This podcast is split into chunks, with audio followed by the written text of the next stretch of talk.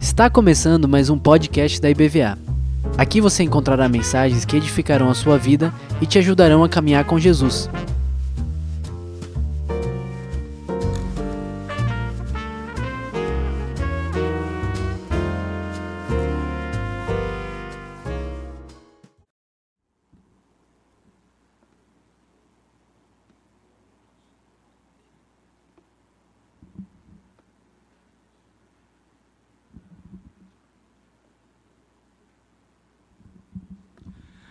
Boa noite a todos, a graça e a paz do Senhor Jesus, amém. Muito obrigado mais uma vez. Uh, quero agradecer ao querido pastor Álvaro, uh, ao pastor Marcos, aos demais pastores, ao Heraldo, né, que não é com H. Eu estava brincando com ele, uh, eu confundi o nome dele, aliás, não sei por que cargas d'água como Hildebrando. Eu não sei, eu falei para ele, não sei de onde saiu o tal de Hildebrando. Uh, mas é uma alegria uh, estar aqui com vocês de novo, que tão gentilmente, tão caridosamente, tão fraternalmente uh, saíram dos seus lares, também aos queridos irmãos, amigos que nos acompanham aqui de forma online, para bondosamente emprestarem os seus ouvidos para nos ouvirem acerca de assuntos tão importantes Uh, no caso de hoje, bem como de ontem também, eu diria de toda esta semana, né? assuntos um tanto quanto complexos, mas absolutamente importantes e relevantes para a nossa vida, para a nossa fé cristã. É importante lembrarmos que uh, uma das marcas, uma das características da igreja primitiva, conforme uh, o livro de Atos dos Apóstolos, é que os primeiros cristãos, eles perseveravam na doutrina. Não é isso? Na oração, no partir do pão uh, e nas orações. Então, uh, a doutrina é algo, a doutrina cristã, evidentemente, a doutrina bíblica, bem como os demais elementos ali alistados em Atos, são elementos que exigem a nossa perseverança. Devemos labutar, nos empenhar por tentarmos compreender a palavra de Deus da melhor maneira possível e, por conseguinte, ao compreendê-la, iremos entender também melhor o Deus da palavra, que se nos auto-revelou por meio dela.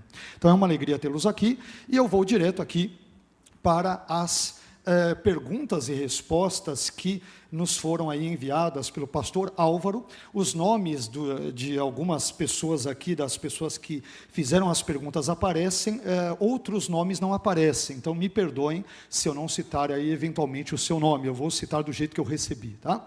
Então, primeiramente, a Verônica Sales, ela perguntou: qual a relação do sinal da cruz com a Trindade como realizado pelos católicos, né? Então, é, é, Verônica, e também, obviamente, respondendo a todos os demais queridos irmãos, é, ao que se sabe, a prática do sinal da cruz, ela foi é, mencionada pela primeira vez em Tertuliano, um dos pais da igreja, ao qual nos referimos ontem, na nossa palestra de ontem, por exemplo, sobre a Trindade. E aí, é, numa das obras de Tertuliano, ele vai dizer que nós marcamos a testa com o sinal da cruz na época dele. Tá, o contexto do segundo até iníciozinho do terceiro século. O que, que acontece? Com o passar dos anos, os cristãos eles vieram a fazer o sinal da cruz com os três dedos, não é isso? E dois dedos recolhidos. Esses três dedos representavam é, a Trindade e os outros dois dedos eles lembravam as duas naturezas de Cristo. É algo bem engenhoso, né? Então Inicialmente era a, eh, eh, a, ideia de fazer o sinal da cruz, que até hoje católicos eh, fazem, apenas na testa. Com o passar do tempo, esse gesto se estendeu da cabeça até o peito e foi feito com três dedos é, aqui, de uma forma geral, representando aqui a Trindade, e dois recolhidos, representando as duas naturezas de Cristo. Então, a pessoa fazia assim, né? Então, aquela ideia do sinal da cruz, relacionando a Trindade à cruz. Então, de forma geral, Verônica, é isso. Qual a relação do sinal da cruz com a Trindade como realizado pelos católicos? Se eu entendi bem a sua pergunta, de forma bem breve, esta é a relação, tá? É, bom, outra pergunta, se não me engano, acho que é Joe Lopes, ou, ou de repente faltou um L, Joel Lopes, ou é Joe mesmo? É isso mesmo? Ah, então tá certo. Então, Joe Lopes perguntou, pastor, os judeus não esperam o Mashiach?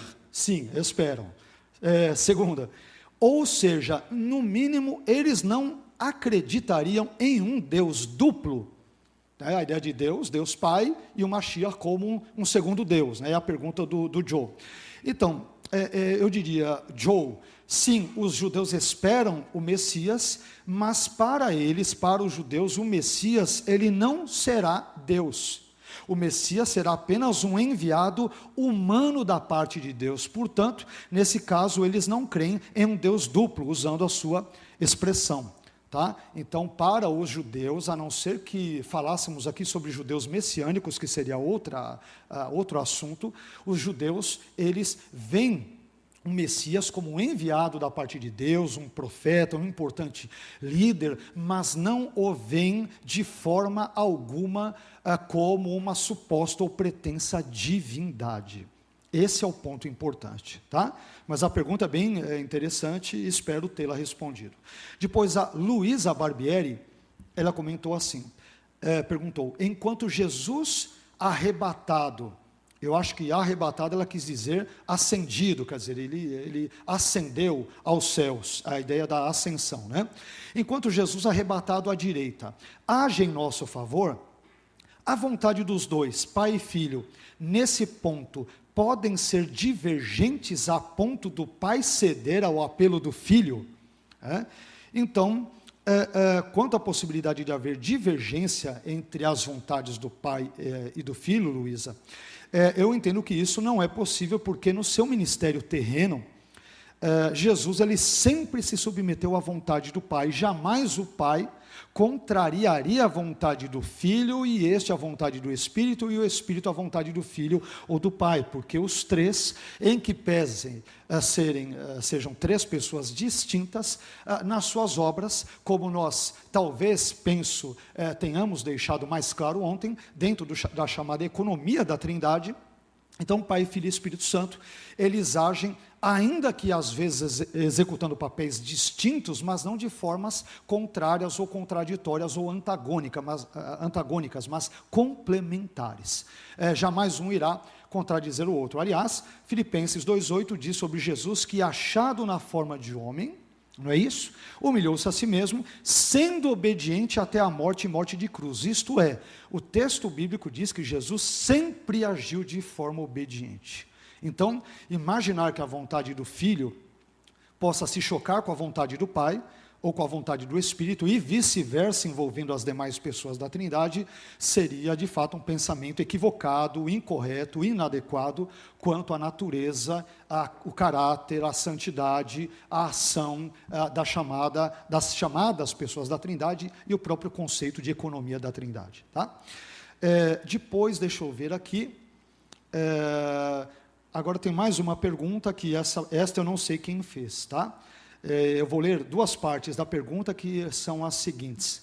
Pergunta: Quais influências as escolas teológicas antigas, como a escola de Alexandria, que ensinava uma, uma hermenêutica mais alegórica das escrituras, diferente da escola de Antioquia, interpretação mais literal, é, é, exerceram, né, uh, na compreensão da trindade nos tempos da patrística. Aí o, o, a pessoa complementa.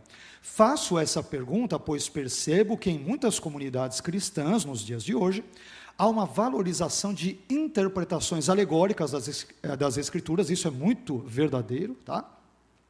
E muitas doutrinas estranhas têm surgido daí, no meu ponto de vista. É, é, isso é, é verdade. Agora, é dizer quais foram é, as, as influências ali exercidas na compreensão da trindade nos tempos da patrística, eu mencionei algumas dessas influências ontem, né?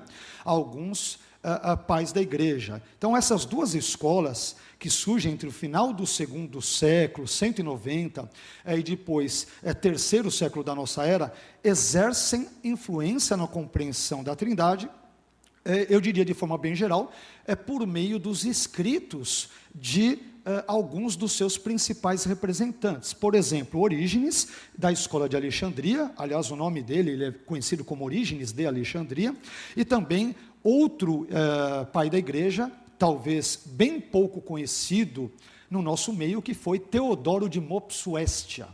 Teodoro de Mopsuestia, da escola da, uh, de Antioquia, ele já tinha uma interpretação mais literal da Bíblia. Só que quando nós falamos sobre interpretação literal da Bíblia, é importante dizer que esses pais da igreja, uh, da escola de Antioquia, que interpretavam a Bíblia mais literalmente, não negavam a presença de figuras, simbolismos, figuras de linguagem metáforas no texto bíblico. Obviamente, você vai interpretar o texto bíblico de forma literal, desde que tal literalidade não é, seja ridícula e não afronte o sentido do texto. Por exemplo, se eu pegar a fala de Jesus, quando ele diz, isto é o meu corpo, né? Ah, e assim por diante, imaginar que ele pega o cálice e pega ali o pão, e, e é literalmente, eu posso é, dar ensejo a, a perspectivas é, canibais, ou algo do gênero, entre outras coisas, né? o que seria um absurdo. Então, a literalidade só deve ser acompanhada na interpretação bíblica quando o contexto exigi-lo. Se o contexto, como vários textos de Apocalipse, Daniel, Zacarias e outros textos de gêneros literários da Bíblia apontarem para outra direção, então devemos ter o bom senso, estudarmos os gêneros literários. Aliás, existe uma obra muito interessante em português, que é a obra Guia Literário da Bíblia, do Robert Alter e Frank Kermode, da editora Unesp, que é uma editora de São Paulo. Então, só catedráticos nos vários livros da Bíblia, de Gênesis a Apocalipse, eles vão discorrer sobre os diversos tipos de gêneros e subgêneros literários presentes na Bíblia toda, desde o Antigo até o Novo Testamento. É uma obra recomendada para quem quer se aprofundar literariamente no estudo bíblico, tá? Bom, de forma bem sucinta é isso. Uh, outra pessoa que perguntou, não sei quem é, é a última, é a última pergunta, foi assim: Pastor, a paz, minha pergunta. Ontem aprendemos que a analogia de alguns elementos com a Trindade se caracteriza como heresia. É verdade. Pergunta: elementos como selo, azeite e outros são utilizados como símbolos da Trindade. Esses elementos também não possuem vontade, inteligência e emoções. Podemos mesmo assim associá-los como símbolos? Então, é, é, não sei quem perguntou, mas só me permita corrigir a pergunta. O selo e o azeite não são usados como símbolo da Trindade, mas como símbolos do Espírito Santo. Essa é a questão. É? Você não vê o Pai representado por um selo, o Filho como um selo, o Espírito Santo como um selo. Então, o Espírito Santo apenas, e não a Trindade toda, é representada como é, é selo Uh, e, por exemplo, azeite. Portanto, essa pergunta ela não procede em razão da, da sua lógica bíblica interna como formulada na questão. Tá bom? Espero ter respondido, ainda que brevemente. Se não, depois me perdoem, podemos depois falar com mais detalhes, talvez pessoalmente, se vocês desejarem. Será um prazer, alegria, tentar elucidar algumas questões ou talvez rechear a cabeça de vocês com mais perguntas do que com respostas. Né? As respostas quem tem aqui é o pastor Álvaro, o pastor Marcos, aqui o pastor Heraldo, eles têm muitas respostas. Eu tenho mais dúvidas e perguntas, portanto, sugiro que vocês recorram a eles. Mas vamos direto ao nosso assunto e vamos então falar sobre o tema é, nada espinhoso, nada difícil, que é o tema dos anjos. É, o tema dos anjos, e para isso, então, vocês vão verificar aí. Opa, deixa eu só passar aqui. Acho que eu estou passando para frente, eu estou passando para trás agora. Opa. Ah, agora acho que foi aqui. É, ok. Uh, então nós vamos falar sobre o tema para que servem os anjos e eu coloquei um subtítulo uh, sua natureza, uh, sua origem, natureza, atividades e destino. Esse é o nosso tema. Eu só estou aqui, acho que avançando e está indo lá para lá ou para cá. E eu aqui estou pegando e. Opa, opa, opa. Eu estou percebendo aqui que. É, é uma obra demoníaca, irmãos, vamos repreender. Tá? Então, eu só. É, deixa eu voltar aqui. É bom, né, a gente de, demonizar tudo, porque aí nós nos isentamos da responsabilidade. Puxa, agora eu estou voltando e vai para frente. Eu vou para frente e ele volta. É, é o de baixo? É, então, é, a, o problema sou eu, é a pecinha. Sempre, né? Você vê que às vezes nós atribuímos culpa ao diabo e o coitado não tem nada a ver. Com determinadas coisas, com outras ele tem, né? Não vamos vê-lo como inocente também, né, gente? Então, agora sim, agora, olha lá. Pronto, agora sim, agora sim. Então, meus irmãos, uh, nós vamos falar sobre uh, o tema que envolve É, só que, de novo, ele foi um pouco para frente aqui. Opa, agora está voltando. Espera aí. Agora vai dar certo. Aqui, é esse aqui. Agora sim, perfeito. Então, para que servem os anjos, sua origem, natureza, é, atividades e destino. Bem, antes de começarmos nesse assunto, eu gostaria de fazer uma breve reflexão, trazer uma, uma, uma advertência quanto a maneiras equivocadas que temos, em termos gerais, nós cristãos, é, formas equivocadas que podemos ter no trato dos anjos. Quando falamos sobre anjos, isso inclusive já foi esclarecido ontem, vamos falar não apenas sobre os anjos bons, mas também sobre os anjos maus. Sendo estes últimos tradicionalmente chamados de demônios, ou espíritos malignos, ou algo semelhante. Nós podemos ter algumas atitudes é, com relação aos anjos que não são nada sadias, nada saudáveis. Por, por exemplo, nós vivemos numa época, é, sobretudo em alguns contextos, não estou generalizando, que fique bem claro, mas em alguns contextos pentecostais e neopentecostais, onde há uma angelomania. É? A palavra ângelo aqui é angelos, né, em grego, que é mensageiro ou anjo, ou seja, às vezes há uma mania de anjo, de ver anjo, é uma anjarada para tudo que é lado, né?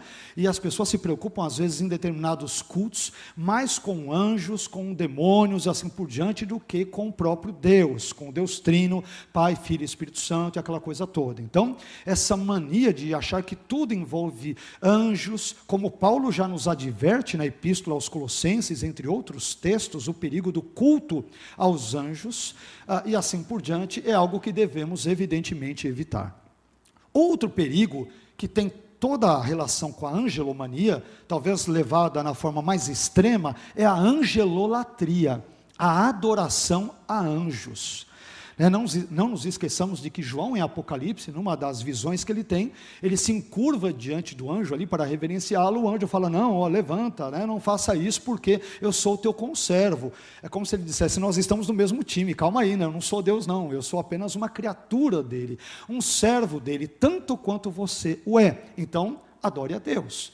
Então, a angelolatria, tanto quanto a angelomania, são perigosas. Mas temos uma terceira é, palavra que eu gostaria aqui de mencionar, que é outro extremo, que é a angelofobia. Se de um lado tem aqueles que adoram anjos, amam anjos, idolatram anjos e assim por diante, por outro lado tem pessoas que têm medo de anjos. É? Então, não, é, esse tema, ainda, ainda mais se for falar do diabo, a pessoa tem até medo, ela nem menciona, é o dito cujo, o chifrudo, aquele do tridente, aquele que diz um filme que veste Prada e assim por diante.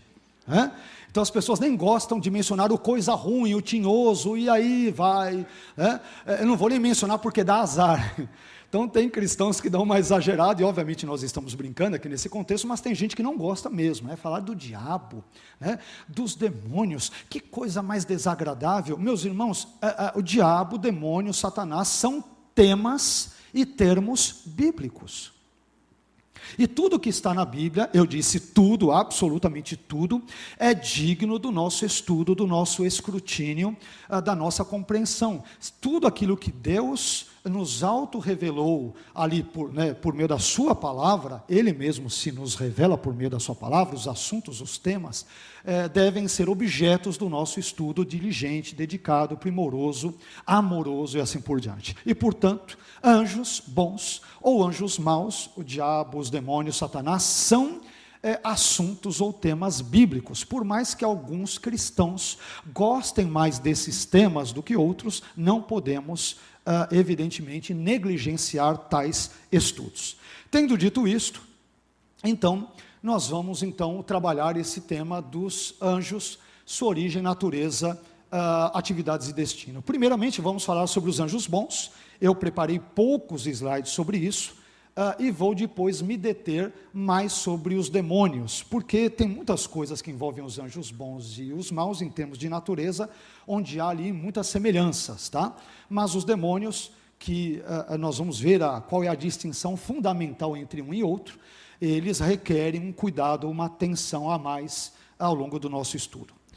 Bom, em primeiro lugar, então, falemos ali uh, dos anjos, a sua origem, uh, natureza, atividades e destino. Comecemos com uma definição. O que são os anjos? Nós colocamos que os anjos eles são seres espirituais criados. Aqui nós já temos várias coisas importantes, né? São seres espirituais, não são providos de materialidade ou corporeidade física, criados não são deuses, são criaturas, tanto quanto você e eu, embora possuam outro espectro, outra dinâmica, outra natureza, dotados de juízo moral e de alta inteligência, isso é visto quando nós lemos a Bíblia, mas são desprovidos de corpos físicos. Essa última definição, ela apenas enfatiza, é, sublinha a, a primeira linha desta definição. Olhando isso um pouco mais de perto, então nós temos aqui ah, os seguintes elementos. Eu vou buscar, dentro do possível, ah, aqui citar, ah, em vários contextos, textos bíblicos, versículos, referências, para que nós fundamentemos da melhor maneira possível o que estamos dizendo visto que buscamos nessa semana honrar a Bíblia, não é isso? Semana da Bíblia, os mistérios da Bíblia, portanto, a Bíblia, sobretudo a palavra de Deus, acima de tudo, deve ser reverenciada, estudada, lida e compreendida. Bom, então, primeiramente, os anjos foram criados por Deus. Nós temos dois textos ali que nós selecionamos, um do Antigo e outro do Novo Testamento, que apontam para isso. Neemias 9,6 diz Tu só és Senhor, tu fizeste o céu, o céu dos céus e todo o seu exército. Exército aqui normalmente é entendido como todas as categorias de seres ali presentes, evidentemente, anjos, dentro de todas as suas hierarquias e classes, querubins, serafins, anjos, arcanjos e assim por diante.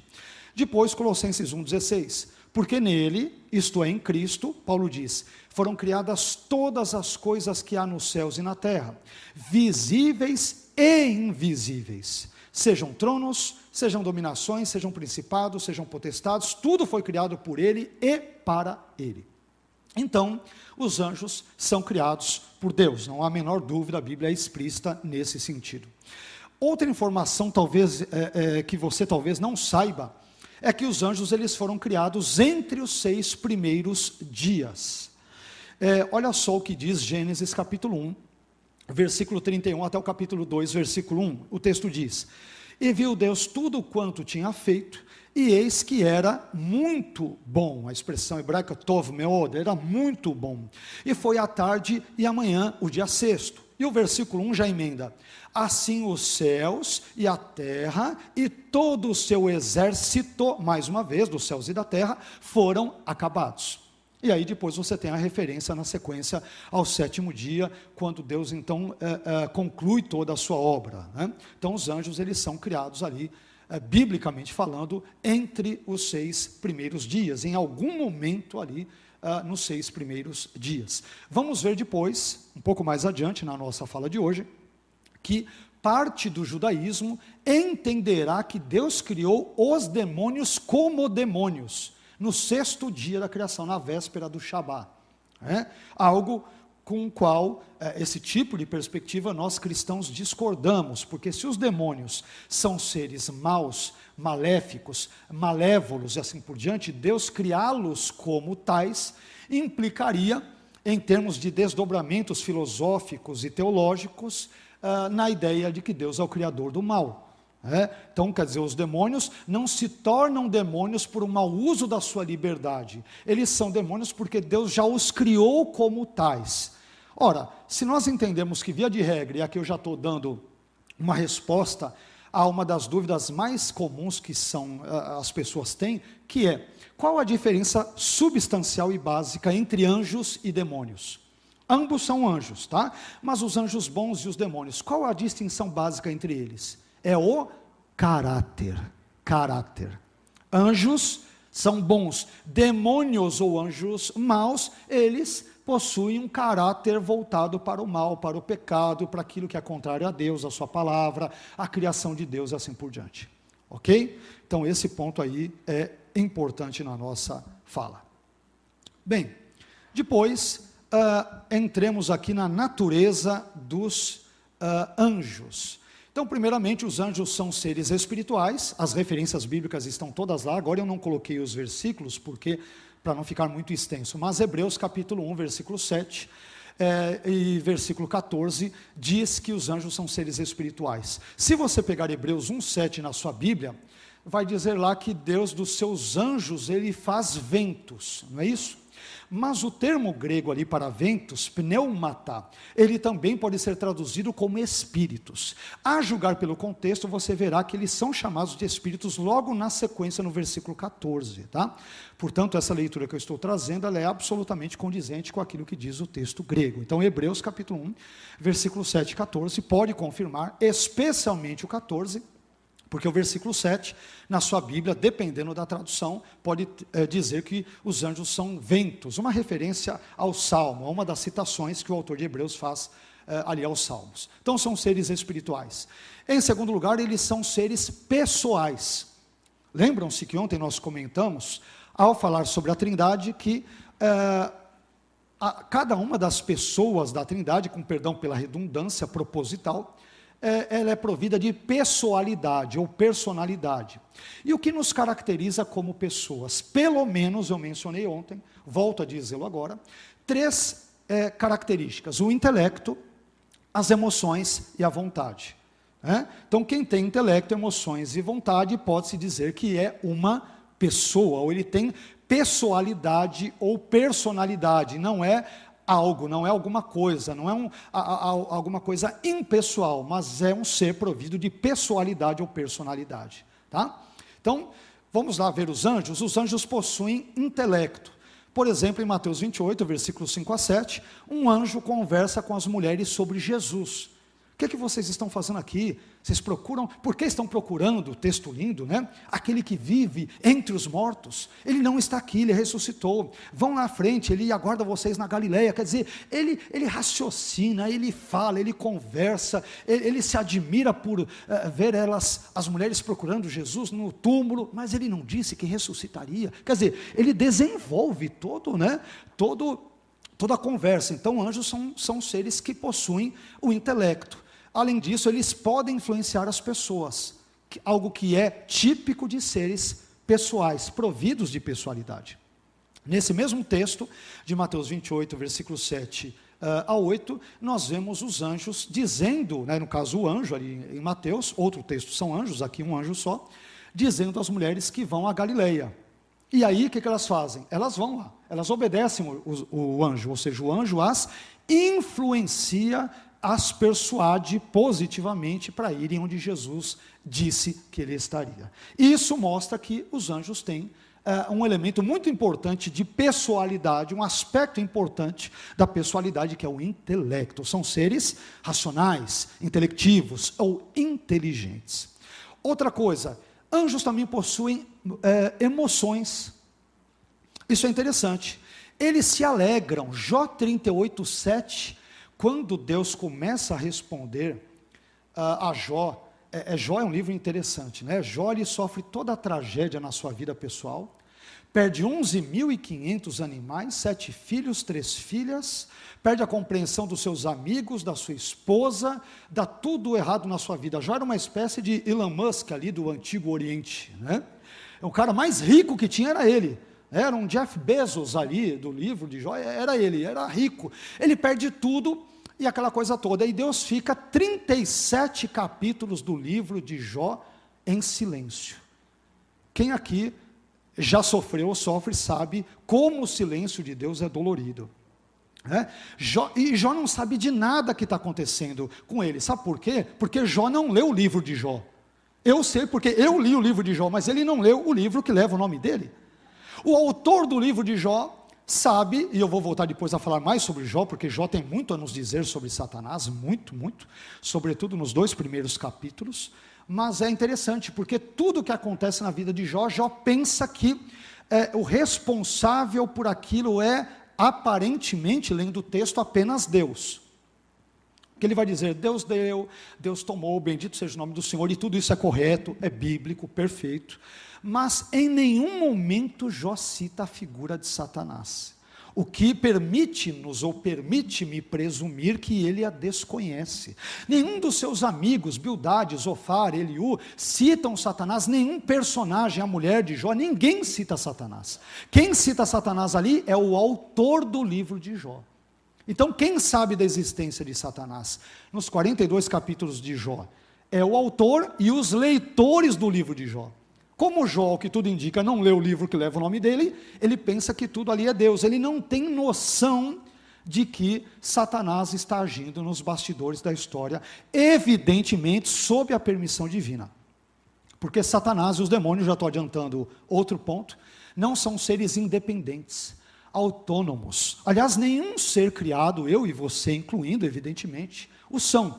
Todos nós somos seres absolutamente dependentes de Deus, da sua graça, do seu amor, do seu perdão. Inclusive, uh, uh, dependemos de Deus para absolutamente tudo, para estarmos vivos, para termos o nosso coração batendo aqui dentro do nosso peito. Uh, dependemos de Deus para que as sinapses cerebrais estejam aqui trabalhando no nosso cérebro, com perdão de novo pela redundância, para que compreendamos o que está sendo dito, por exemplo, nessa noite. Resumindo, seres criados ou toda a criação depende absoluta e totalmente do seu Criador. Ok? Não há dúvida quanto a isso na Bíblia. Bom, depois falaremos mais sobre Jó e Satanás no devido tempo, para não atropelar aqui os itens. Então, é, os anjos, é, estava dizendo em Jó 38,7, eles se alegram Deus pergunta para Jó: onde você estava quando eu lançava os fundamentos ali da terra? E os filhos de Deus, eles alegremente cantavam, né? rejubilavam. É, é, é aí você vai falar: poxa, mas, mas pastor, filhos de Deus aqui é anjos? Sim, é a expressão hebraica Bnei Elohim.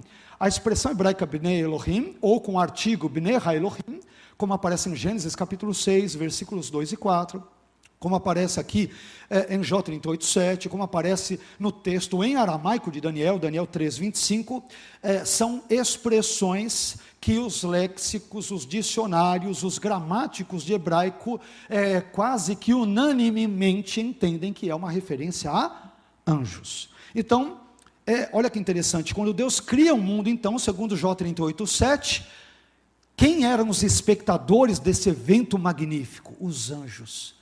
E eles ficaram profundamente alegres ao assistirem um evento dos mais gloriosos da história, que é a criação do mundo, do universo. Eles ficaram alegres por isso. Olha que coisa linda. É? É, segundo, o anjo do Senhor, ele fica zangado com Balaão, em Números 22, versículos 32 e 33. Aqui já cabe uma observação, que eu imagino que se eu não tratar agora, vai virar a pergunta, né? Professor, mas anjo do Senhor não é uma referência ao Cristo pré-encarnado ou a uma cristofania? E eu responderia: não necessariamente. É? A expressão hebraica malar Adonai, é, que é mensageiro do Senhor ou anjo do Senhor, eu diria que mais possivelmente ou provavelmente se aplica a um anjo especial no contexto vétero e ou neotestamentário, que em alguns contextos ou circunstâncias, eu diria que são poucos ou pouquíssimos, pode talvez ser uma referência ao Cristo pré-encarnado, uh, ou, por exemplo, a uma cristofania, uma manifestação de Cristo antes da sua encarnação. Mas, se este for o caso, eu diria que seriam pouquíssimos textos. Tá? Por exemplo, a expressão Malach Adonai, anjo do Senhor, ela se aplica ao próprio profeta Ageu, no capítulo 1 de Ageu que algumas das nossas traduções trazem ali como embaixador do Senhor, é, enviado do Senhor, alguma coisa do gênero. Mas ali o texto hebraico diz Malach Adonai e o grego traz Angelos Kyriou. Ou seja, os dois textos, hebraico e grego, trazem anjo do Senhor. É, é, é, é, é que a questão é a seguinte, me permitam já colocar essa informação. O termo hebraico malar e o seu correspondente em grego angelos significam primariamente, tudo que eu estou dizendo você pode consultar em qualquer bom dicionário de hebraico e de grego. É, esses termos, respectivamente hebraico e grego, significam primeiramente mensageiro e depois anjo. Como que eu vou conseguir distinguir se é um mensageiro humano ou não, ou um anjo no sentido de um ser espiritual, incorpóreo e tal? De acordo com o contexto. De acordo com o contexto, o que nem sempre é fácil. Nem sempre é fácil. Tem um texto da Bíblia que ele é bem difícil, por exemplo, nesse sentido. Eu, eu vou citar um, um, exemplo aqui interessante. É, em Gênesis 32, quando Jacó luta com aquele ser misterioso, é, que toca na sua coxa e ele fica depois manco, aquela coisa toda e tal. Uh, o, como que é chamado uh, uh, aquele ser que toca nele? Ele não é chamado de mala em hebraico, que seria mensageiro ou anjo. Ele é chamado de ish, ou seja, um homem toca nele. Você fala, opa, peraí, como assim? Como que nós ficamos sabendo que ele possivelmente é um anjo? Em Oséias. Passam-se séculos e Oséias, ao ecoar essa passagem curiosa, interessante, enigmática, genesiana, ele vai chamar o Ish de Gênesis 32, ele vai chamar em Oséias de Malar, ou seja, um mensageiro ou um anjo. Daí é que vem a música, e Jacó segurou o anjo, segurou o anjo e não quer largar. Ela não aparece clara em Gênesis 32. Ela vai aparecer a partir do desenvolvimento da leitura de Oséias do texto de Gênesis. Olha que coisa interessante. Né? Bom, mas continuemos. Então, é, em terceiro lugar, os anjos possuem vontade, vontade, volição. E aqui eu separei apenas mais dois exemplos. Primeiro, eles têm o desejo de pregar o evangelho, conforme 1 Pedro 1,12. Eles atentam para estas coisas, nos dirá 1 Pedro 1,12. E segundo, eh, anjos, por exemplo, escolheram obedecer a Deus, diferentemente de outros anjos caídos, conforme Judas 6. Em Judas 6 você verá que alguns anjos deixaram a sua habitação e resolveram ali pecar contra Deus, mas não foram todos. Miguel, por exemplo, não. Né? O arcanjo Miguel, ah, se você pegar Gabriel, ah, por exemplo, eles não pecam contra Deus. Então não são todos os anjos. E aí isso envolve outra questão que no tempo devido talvez eu a comente, que é a seguinte: mas hoje, será que hoje um anjo bom poderia cair?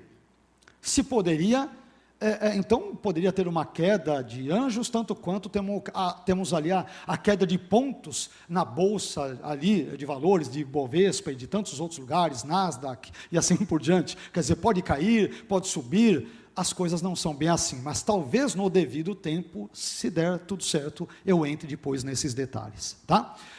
Bom, é, os anjos, como eu disse, eles são bons, vocês percebem em Lucas 9, 26, 1 Timóteo 5, 21, 1 Pedro 1, 12, que ah, ah, estes anjos, eles almejam coisas boas, desejam coisas boas, realizam coisas boas.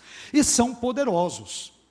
Em 2 Reis 19:35, você vai ver que um único ser celestial, ele mata milhares de israelitas. E depois, em 2 Pedro 2:11, você vai ver também ali a referência aos anjos como é, seres que são poderosos, são fortes. Uh, Apocalipse vai citar duas vezes ali, pelo menos, a referência a anjo forte. Então, isso é interessante. Eles são seres poderosos. Não poderosos em si mesmos, não porque frequentem algum tipo de academia celestial, algo que o valha, mas porque a fonte do seu poder vem única e exclusivamente de Deus que os dotou com tais capacidades e características. Amém? Bom, indo um pouco mais adiante, deixa eu ver se eu avanço aqui, porque temos que falar dos demônios também. Os anjos. Ah, aqui nós temos algumas questões relacionadas às suas atividades. Separei algumas delas. Mas para encabeçar as atividades dos anjos, eu coloquei um primeiro elemento muito importante, que é o seguinte: é, é, se você pelo menos se lembrar disso na noite de hoje, eu diria que essa palestra valeu a pena. Entre tantas outras coisas, né?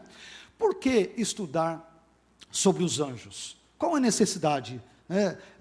e demônios também é que a existência de anjos e demônios que vimos enfaticamente várias vezes são seres espirituais, nos ensina que o mundo invisível é real.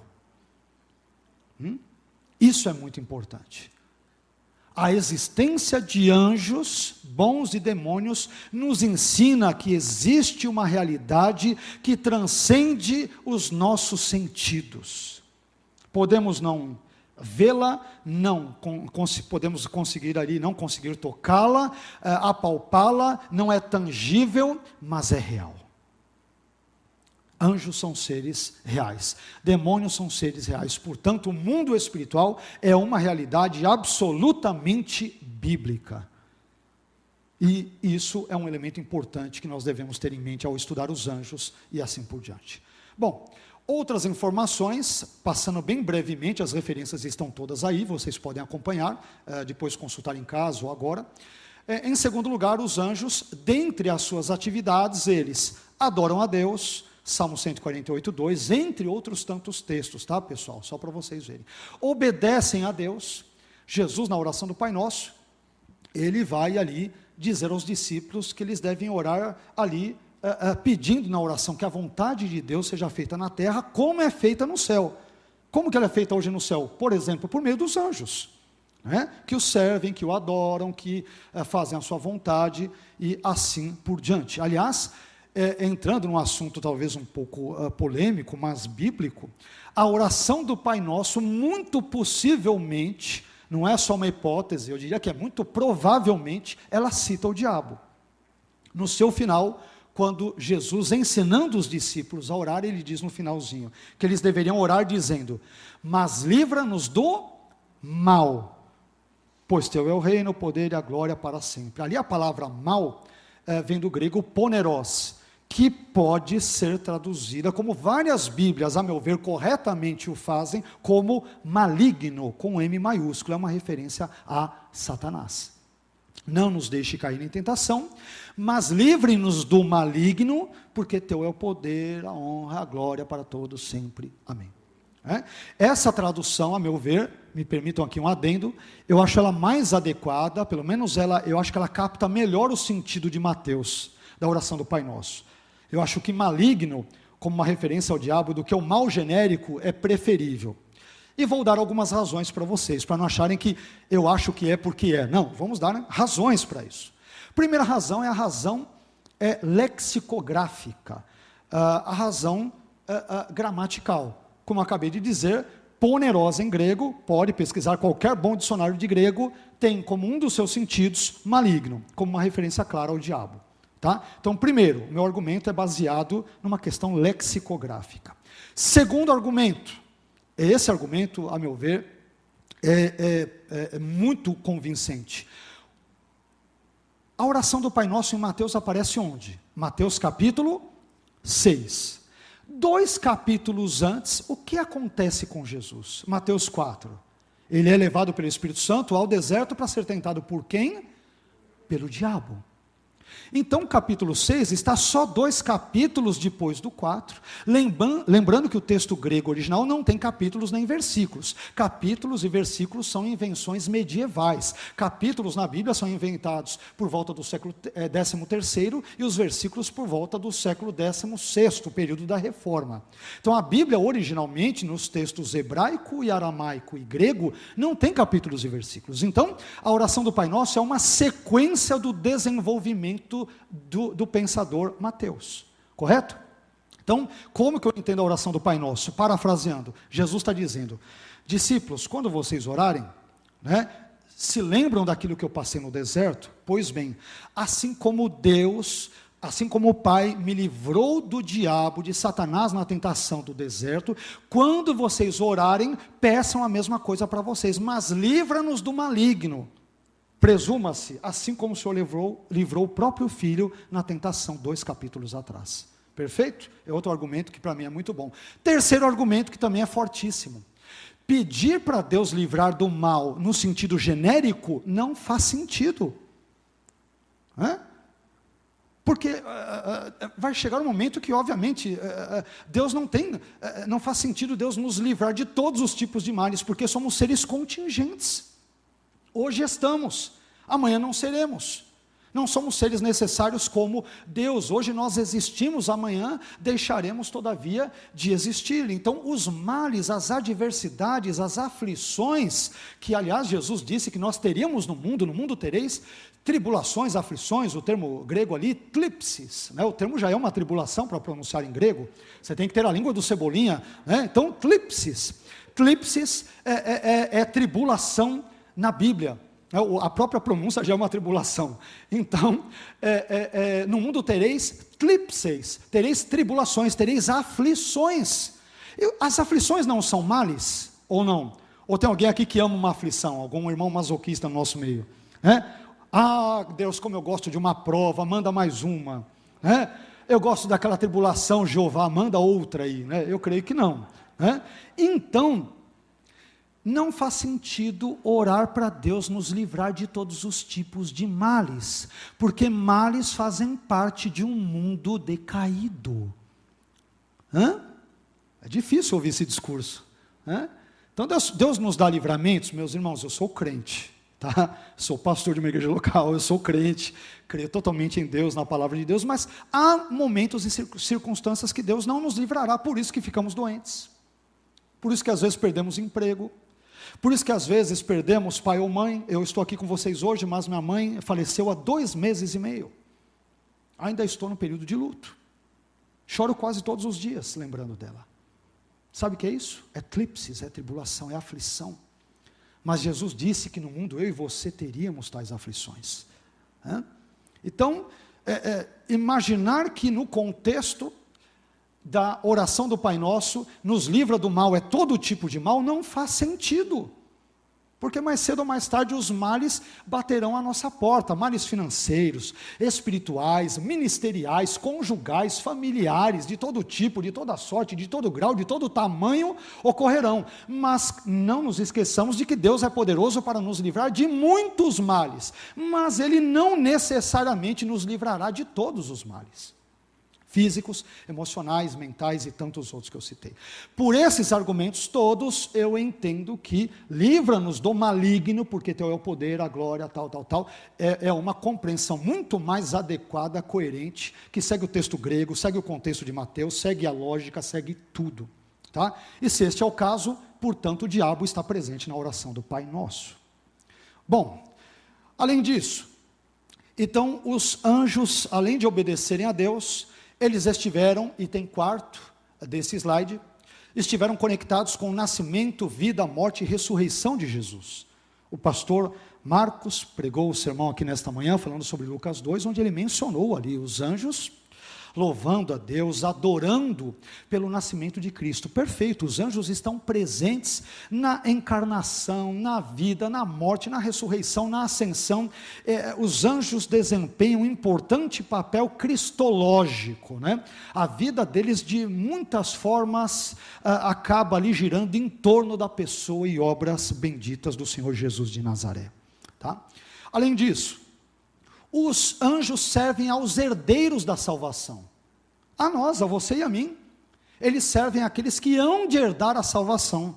Existe alguém aqui que crê, almeja, espera aqui herdar a salvação pela graça mediante a fé? Pois é. Olha que coisa maravilhosa. Deus envia os anjos para nos servirem, para nos abençoarem. Certamente nos dando muitos livramentos, né, dos quais possamos ter total desconhecimento. Né?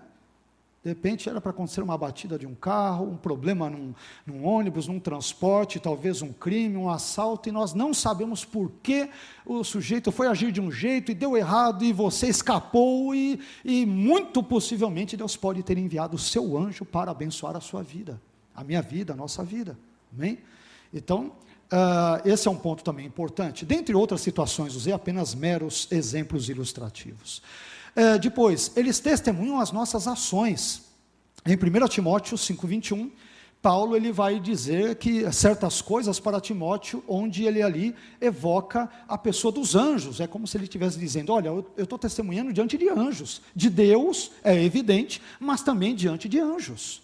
Então, anjos são testemunhas da vida dos cristãos, daquilo que os cristãos realizam.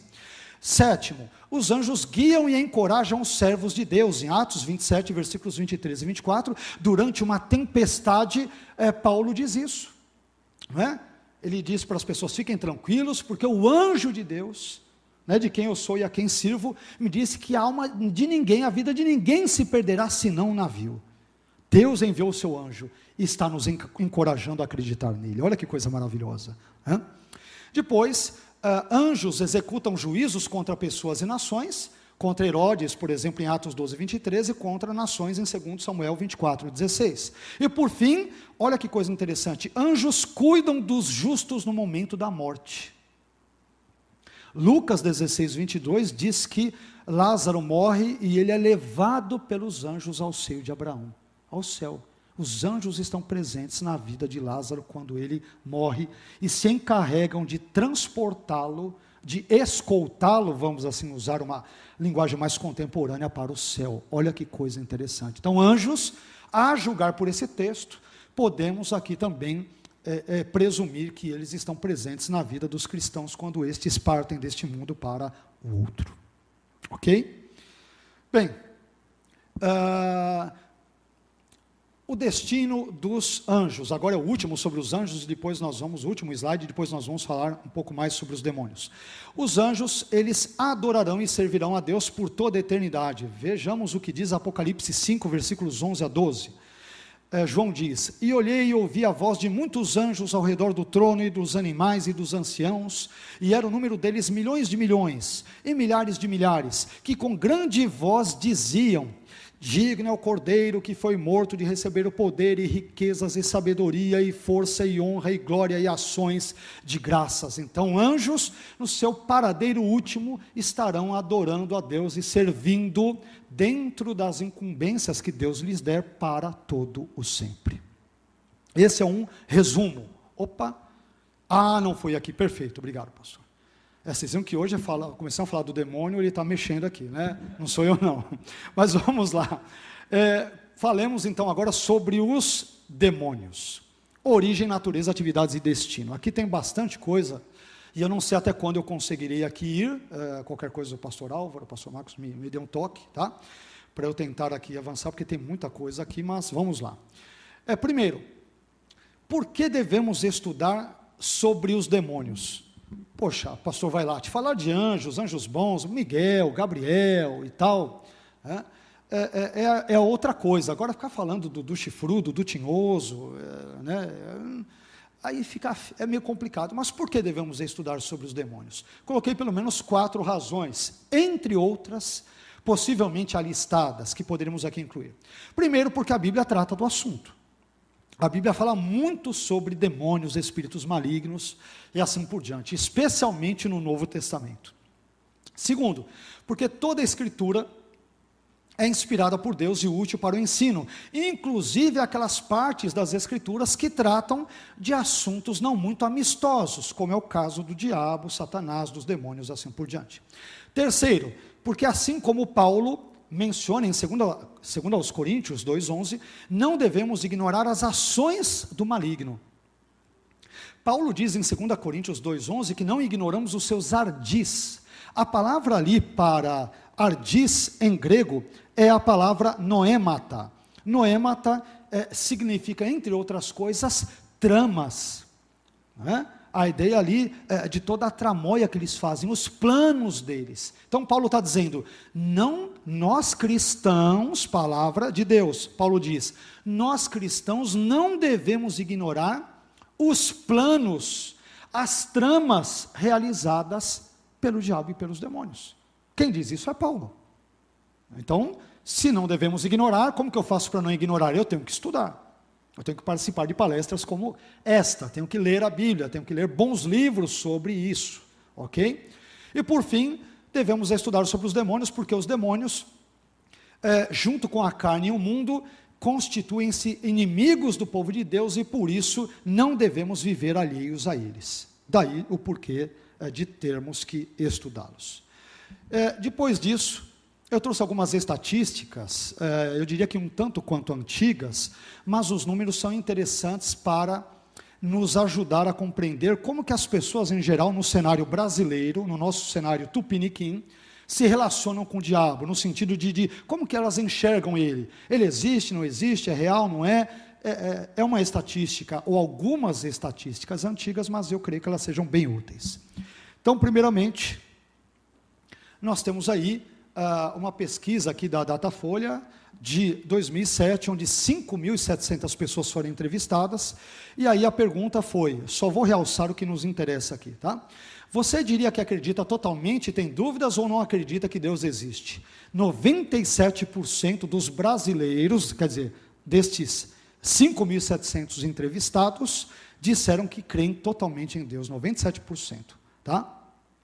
Esse número é, é, pode ter oscilado um pouco mais aqui e ali, visto que o número de ateus no mundo, inclusive no Brasil, aumentou. Então, esse número pode ter destoado no mínimo uns 2%, tá? mas só para nós termos uma ideia. Depois a pergunta: você diria que acredita totalmente, tem dúvidas ou não acredita que o diabo existe? 75% disse que acredita totalmente. O que quer dizer que, à época, 25% eh, pelo menos não. Claro que nós colocamos ali 10% tem dúvidas e 15% não acredita. Quer dizer, as pessoas ficam, ah, o diabo é, soa como uma história meio folclórica, a ideia né, é, é, de, de uma invenção de cristãos ou alguma outra coisa do gênero, mas, obviamente, sabemos que o diabo é um ser bíblico, real, verdadeiro, citado nas Escrituras. Outra pergunta que foi feita: você diria que acredita totalmente, tem dúvidas ou não acredita que o diabo existe? Aí, uh, uh, olha só, uh, entre evangélicos pentecostais e evangélicos não pentecostais, ou seja, cristãos de igrejas mais tradicionais. Então, acredita totalmente, os pentecostais 95%. É? Opa, não foi de novo? Opa, me perdoe. Aqui, ok, agora foi. Então, 95% dos pentecostais disseram que acreditam totalmente, que eu achei estranho, né? Tinha 5% aí que não acredita. Que história é essa? Onde que estão o pentecostal que não acredita no, diabo? Né? Bom, e depois, 84% de evangélicos não pentecostais, ah, o número já, já teve uma mudança substancial, dizem que não acreditam no uh, diabo. Depois, agora essa pesquisa também se deu por meio de faixa etária, né? não só faixa etária, perdão, por faixa financeira e escolaridade também, não faixa etária. Tá?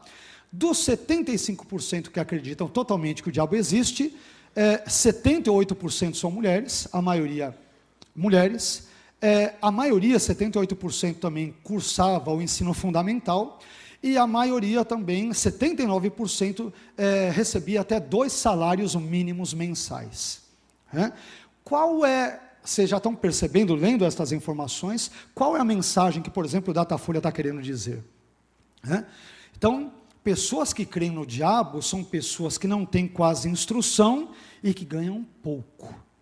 Como se estivessem dizendo, dizer que crê no diabo, nos demônios e tudo, não é coisa de gente instruída.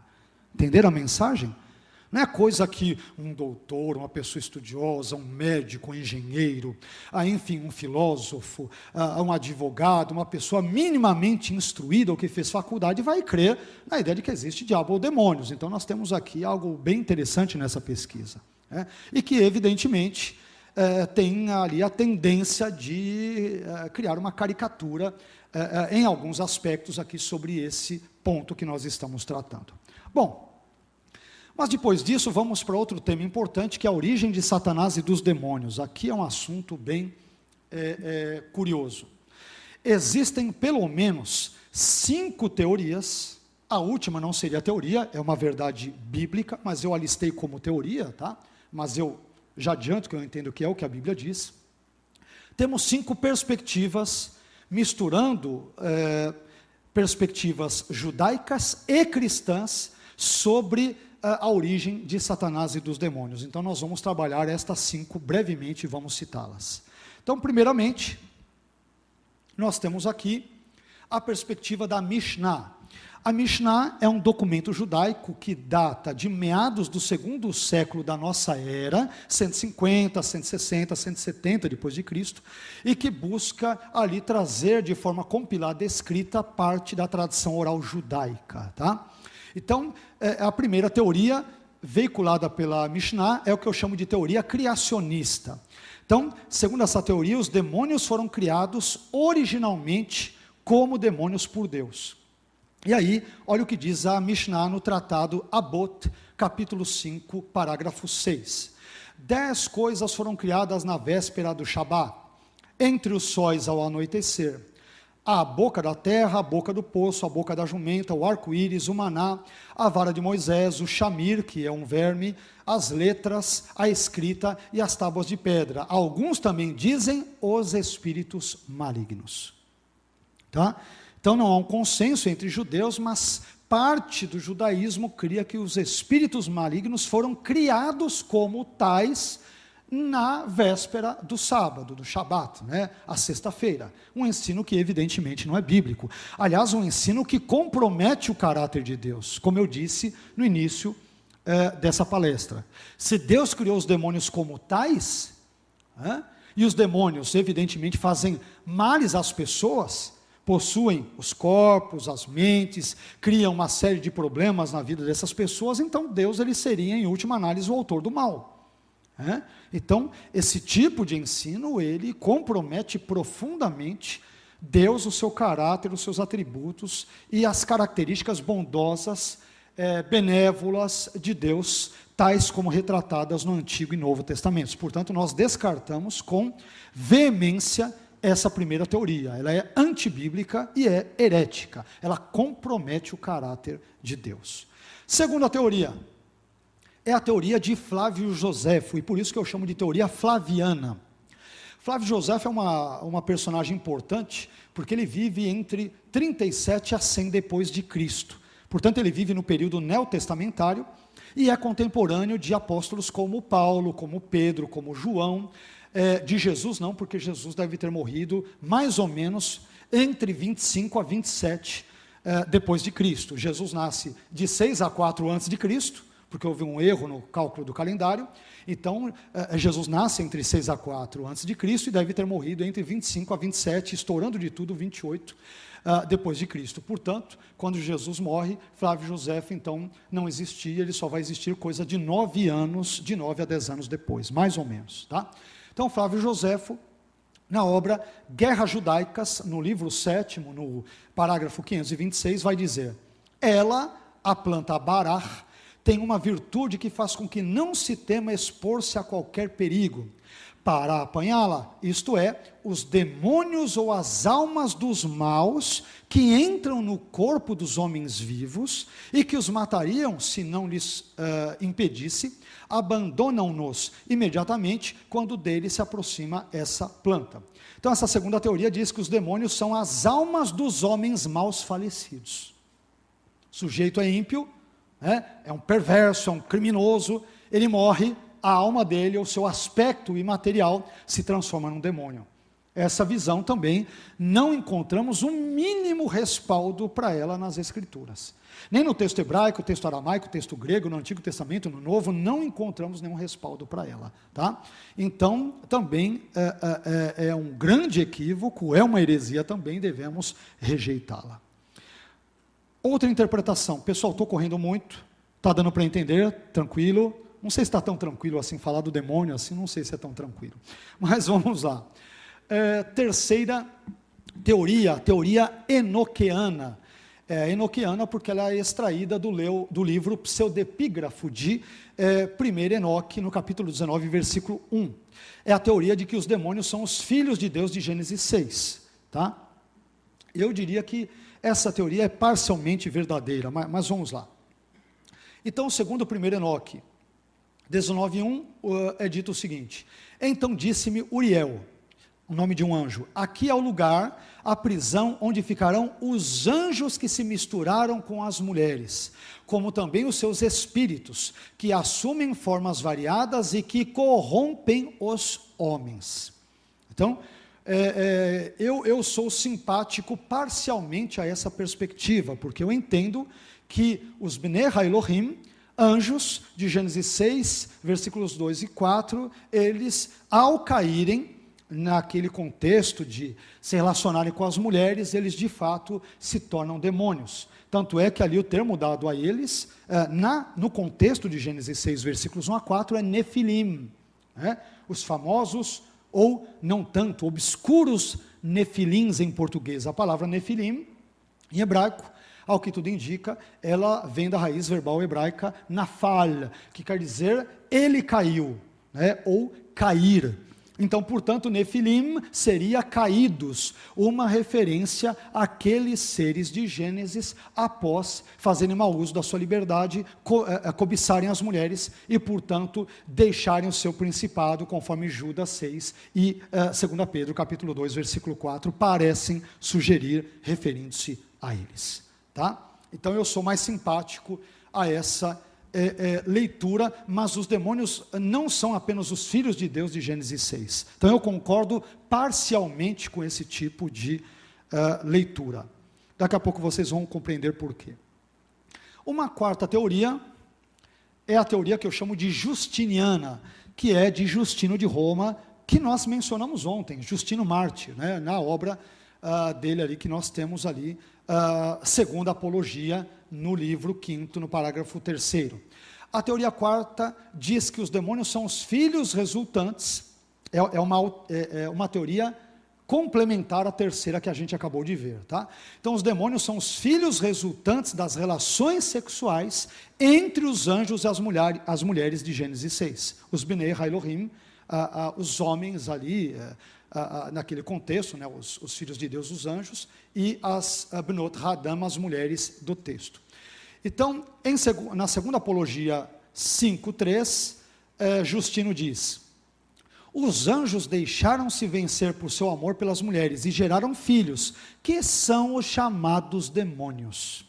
Que no contexto de Gênesis 6, 1 a 4, é uma referência aos gigantes, tá? os gigantes, dependendo da tradução. Gigantes é porque o termo grego é que dá gigantes ali. O hebraico traz nefilim, mas a Septuaginta, que é a tradução do texto, a tradução grega do texto hebraico, traz gigantes, né, que vai dar gigantes em português. É, essa interpretação eu acho um tanto quanto complicada, eu sou mais simpático à terceira, e aí, por fim, aquela que é mais claramente bíblica, a teoria 5, ou seja, a ideia de que os demônios são anjos caídos que pecaram contra Deus. Opa! Passou? Foi, né? Ok. Então, os demônios são anjos ca uh, caídos que pecaram contra Deus.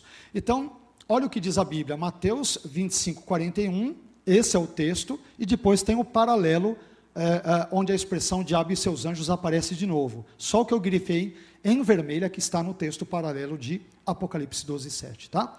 Mas Mateus 25, 41 diz: Então Jesus dirá também aos que estiverem à sua esquerda: Apartai-vos de mim, malditos, para o fogo eterno, preparado para o diabo e seus anjos. O que presume que o diabo é um anjo e é, portanto, o chefe de outros anjos. Então, ele é um anjo.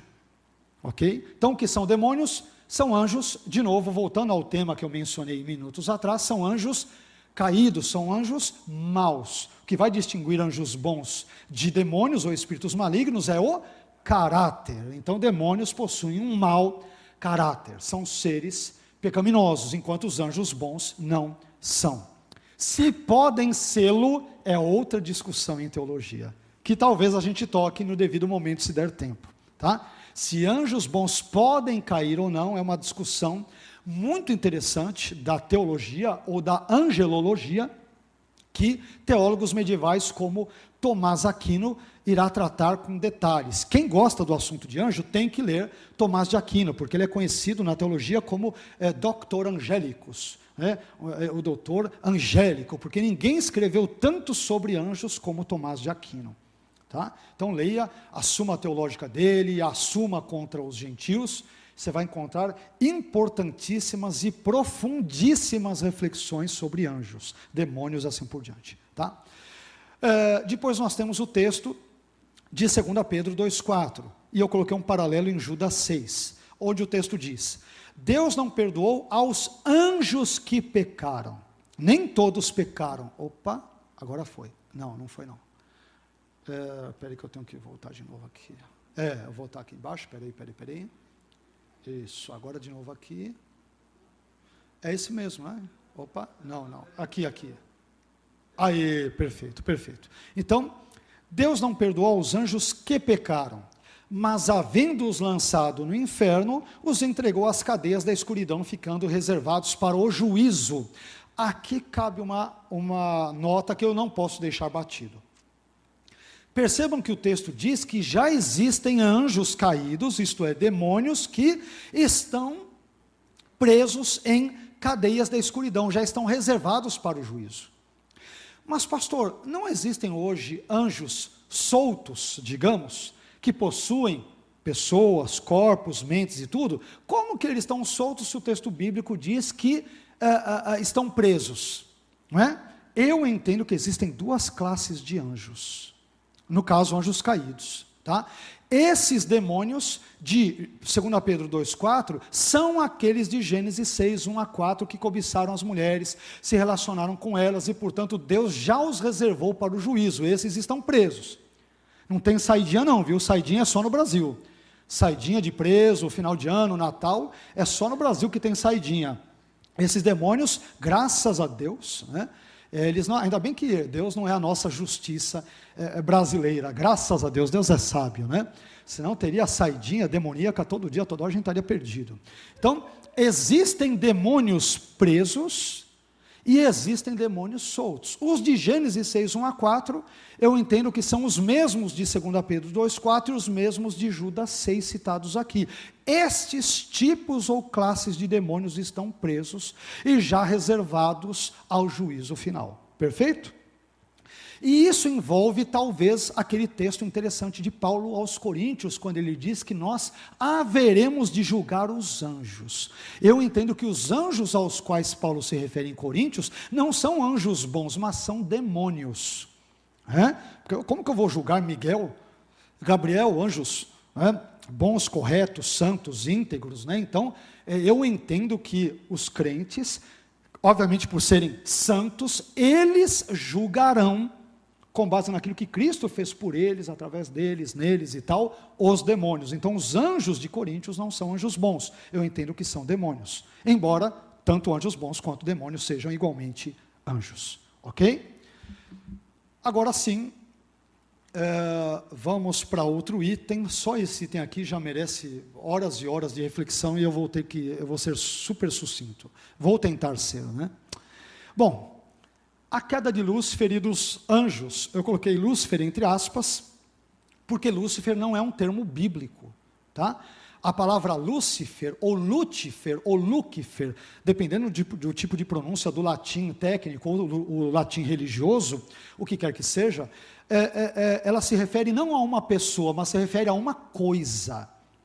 Lúcifer é, inclusive na Vulgata, que é a tradução latina de Jerônimo, entre o quarto e quinto séculos, quando ele traduz o texto do hebraico, aramaico e grego para o português, aparece apenas cinco vezes. E nunca, né, nesses contextos, Lúcifer se referirá ao diabo. Tá? Muito pelo contrário, existe um texto do Novo Testamento que é único onde Lúcifer vai se referir a Jesus. Ok? Lembrando que Lúcifer é latim e, de novo, a Bíblia não foi escrita em latim. Então, Lúcifer é um nome tradicionalmente dado ao diabo, por causa da tradução de Isaías 14, 12 por Jerônimo, é, é, e que influenciou a história, ao longo de toda a história, as pessoas a equivocadamente associar o diabo a Lúcifer.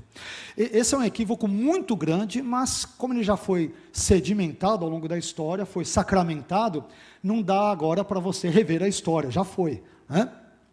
E, e, é tão equivocado isso, essa associação entre Lúcifer e Satanás, que entre o terceiro e quarto séculos da nossa era, portanto o período dos pais da igreja, existia um bispo cristão chamado Lúcifer, São Lúcifer, e os seguidores dele eram chamados de luciferianos, eram todos crentes. O que significa que nesse estágio da história, o termo Lúcifer ainda não havia sido contaminado com sentido pejorativo ou negativo. Tá? Então, é, só para explicar aqui, porque Lúcifer, é, eu, eu, explico porque é bem tradicional, mas as pessoas normalmente têm uma compreensão muito equivocada do que é Lúcifer. Né? Então, é, eu estou dando só uma, uma geral. Bom, é, há quem entenda que o diabo tenha caído entre Gênesis 1:1 e 1:2. Uh, Gênesis 1:1, no princípio criou Deus os céus e a terra, é a primeira criação. Tá? Eu estou me referindo aqui à teoria da criação e recriação, à teoria do hiato, à teoria do caos. A teoria do caos é o caos em si, né? ela é caótica. A teoria da lacuna, a teoria da criação e recriação e tantas coisas. Então é uma teoria estranha, mas que, infelizmente, tem muitos cristãos que a defendem. Então, a ideia é que Deus criou o mundo em Gênesis 1:1, no princípio criou Deus os céus e a terra, e em Gênesis 1:2 houve uma catástrofe de âmbito universal, a queda de Lúcifer, onde ele se transforma então no capiroto, né, no diabo. Então, algumas traduções, eu, eu diria que não traduções, mas notas de Bíblias de estudo dirão: no princípio criou os céus e a terra, e o versículo 2: E a terra tornou-se sem forma e vazia. Vocês já devem ter ouvido algo mais ou menos assim. Só que o, o, texto hebraico, a maneira como o verbo hebraico aparece ali, Verhares haitá torro vavor, e a terra era sem forma e vazia, tem um sentido em hebraico que os gramáticos chamam de estativo. Ou seja, naquele momento em que Deus está criando todas as coisas, naquele exato momento, batendo uma foto, a terra era ou estava né, vazia, ela não tornou-se. Essa ideia de, de movimento no verbo raiar, o verbo ser ou estar ou existir em hebraico, ela aponta para uma mudança abrupta no texto. Que os defensores da teoria do caos, do hiato, da lacuna e assim por diante, vão dizer que isso ocorreu por causa da queda de Satanás. Se vocês, aliás, pegarem a Bíblia de estudo Dake, já, já ouviram falar dessa Bíblia? Bíblia de estudo Dake? É? Uh, uh, eu acho que não, pelo jeito. Né? Então, há alguns sim, perdão, não tinha visto, perfeito. Então, nas páginas 60 e 64, se não me falha a memória, vocês vão ver a explicação do Dake. A terra tornou-se sem forma e vazia, por quê? É? Nesse caso, por causa da queda de Satanás. E aí, é, lembra que o texto diz, é, e o Espírito de Deus, ele, ele se movia ou pairava sobre as águas. Que águas são essas? Deik dirá que são as águas de Lúcifer. Está lá, Bíblia de Estudo Deik, página 60 e 64. Ou seja, antes do dilúvio de Noé, houve outro dilúvio de âmbito universal, segundo Deik. Eu não creio nisso, não, viu, irmão? Só estou só tô replicando aqui, tá? Então, essas águas de Gênesis 1, 2 são águas diluvianas resultantes de um evento cataclísmico de âmbito universal, que foi a queda de um anjo bom chamado Lúcifer, que se torna Satanás e que fez com que esse dilúvio existisse e inundasse a terra naquele momento. Tá? Eu estou um, tentando dar um super resumo né, da visão do Dake. Então, essa teoria do caos, como eu disse, ela já é caótica, ela é estranha, né? mas é, é, é, é muito popular, sobretudo é, em, em, todos os tipos de igrejas, sobretudo em várias igrejas, não todas, pentecostais e neopentecostais. Tá? Então as pessoas já têm essa ideia é, montada, embora ela não possa ser minimamente comprovada nas Escrituras. Então esse é o ponto. É, outra ideia que eu acho mais, eh, nesse caso, é, é, bíblica, embora a Bíblia não seja explícita nesse ponto, é a seguinte: é que a queda de Satanás se deu em algum momento entre Gênesis 1,31, depois de Gênesis 1,31, até o capítulo 3 de Gênesis, em algum momento ali que nós não sabemos qual. Pastor Vailate, mas por que dentro exatamente desse recorte? Vou explicar por quê. Em Gênesis 1,31 é dito e viu Deus tudo quanto é, tinha feito, e eis que era muito bom, Tov Meod. Se era tudo muito bom até aquele momento, eu presumo que Satanás não devesse ter caído em nenhum outro anjo. Ok? Só que no capítulo 3 de Gênesis, a serpente já aparece ali no jardim.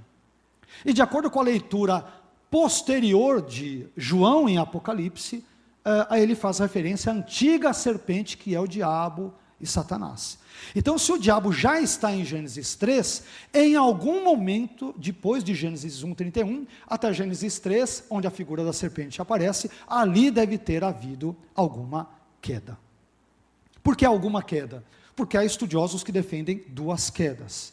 Uma queda, a queda de Satanás, e outra queda de anjos, como por exemplo de Gênesis capítulo 6, versículos 1 a 4. É possível? É, mas é uma mera teoria, viu irmãos? Que fique claro, é teoria. A Bíblia não explicita esse ensinamento, é uma teoria. Tá? Uh, bom, depois tem um texto de Gênesis 6, uh, ah, que seria essa possível segunda queda, aparece aí no desenho e tal, é possível. E há também aqueles que acreditam que ah, no item 3 desse slide, é, Isaías 14 e Ezequiel 28 falem também sobre a queda de Satanás, o que é uma crença muito comum no nosso meio cristão. Ah, eu, particularmente, criei nela durante muitos anos da minha vida, mas depois de muitos anos depois, vi, ah, vim a rejeitá-la. Eu escrevi um artigo acadêmico para a USP há alguns anos, É, ele está disponível na internet. Se você colocar Isaías 14, Ezequiel 28, vai lá, aí você vai ver minha tradução de Isaías 14, 12 a 15, e de Ezequiel 28, 11 a 19, do hebraico para o português, e eu explico, é, é, faço uma exegese desses textos a partir do texto hebraico, e explico é, é de onde surgiu a ideia de que é, o rei da Babilônia, em Isaías 14, e o rei de Tiro, em Ezequiel 28, vão adquirindo conotações satânicas ou são identificados com Satanás. Eu explico que os judeus em geral creem sobre isso e os cristãos de como foi construída essa ideia ao longo de toda a história e chegou até os nossos dias. Tá? Eu vou dar nos próximos slides apenas um resumão, porque esse é um assunto para para muito tempo, eu, eu não tenho, nós não temos, é, é então vou tentar correr mais aqui, tá? Bom, Uh, Isaías 14, Ezequiel 28 descrevem a queda de Satanás? Então vamos lá. É, o que eu vou dizer aqui, de novo, na internet vocês encontram um artigo completo, com quase 30 páginas, bem detalhado e repleto de é, bibliografia sobre o assunto, tá? Em termos exegéticos, bíblicos, teológicos, para quem desejar, está tudo bem esmiuçado lá. Bom, então vamos ver a identidade do rei da Babilônia, de Isaías 14, e do rei de Tiro, é em Ezequiel 28, segundo a tradição judaica. Como que os judeus, em geral, os documentos judaicos falam sobre isso? Então, vamos lá. Então, é, é, o rei da Babilônia, Isaías 14, ele é visto como Nabucodonosor, pelo menos pelo Talmud babilônico, o tratado Shabbat 149b, a Mehilta de Rabi Shimon Bar Yochai, que é um comentário, não precisa se assustar com esse palavrão, a Mehilta de uh, Rabi Ishmael, no seu tratado Shirata, que são textos né, e trechos de textos uh, do judaísmo antigo. Eles vão dizer que é Nabucodonosor. É, é, segundo Enoque, capítulo 29, versículos 3 a 4, vai dizer que é um anjo. Só que nós temos um problema, eu coloquei entre parênteses. Será que, segundo Enoque, é uma obra judaica? Existem vários e bons estudiosos, experts no estudo de primeiro e segundo Enoque, que vão dizer, no caso de segundo Enoque, que essa obra foi uma obra cristã, que buscou contrapor-se a valores e ensinos judaicos. Então ela não pode ser vista claramente como sendo judaica, ela tem mais ares cristãos do que judaicos. Então, não dá para usar isso para defender. Tá? Depois, o rei, de Ezequiel, eh, o rei de Tiro em Ezequiel, o rei de Ezequiel 28, uh, ah, ele é visto como sendo Adão. No Pirquê uh, de Rabi Eliezer, capítulo 12. Pirquê são comentários ali. Pirquê em hebraico ao pé da letra quer dizer capítulos, né? É, Ribê de Rabi Eliezer, ou Eliezer, quer dizer capítulos do Rabi Eliezer, capítulos dos seus estudos. Depois, outra perspectiva é que o rei de Tiro foi um rei anônimo. Né? Não vou citar os documentos, as fontes estão todas aí. Outros vão dizer que foi Irão, Irão, rei de Tiro, que é citado algumas vezes na Bíblia. Tá? Mas vocês vão perceber no judaísmo que há exceção de 2 Enoque 29, que há muitas dúvidas sobre ser ou não um texto judaico, há muitas dúvidas, nenhum texto vai defender que o rei da Babilônia, nenhum texto judaico, vai defender que o rei da Babilônia é, e ou o rei de Tiro são referências a anjos, mas são figuras aqui uh, humanas, com uma outra exceção que envolve o anticristo, que eu já vou citar na sequência, tá? Opa, deixa eu ver se vai agora.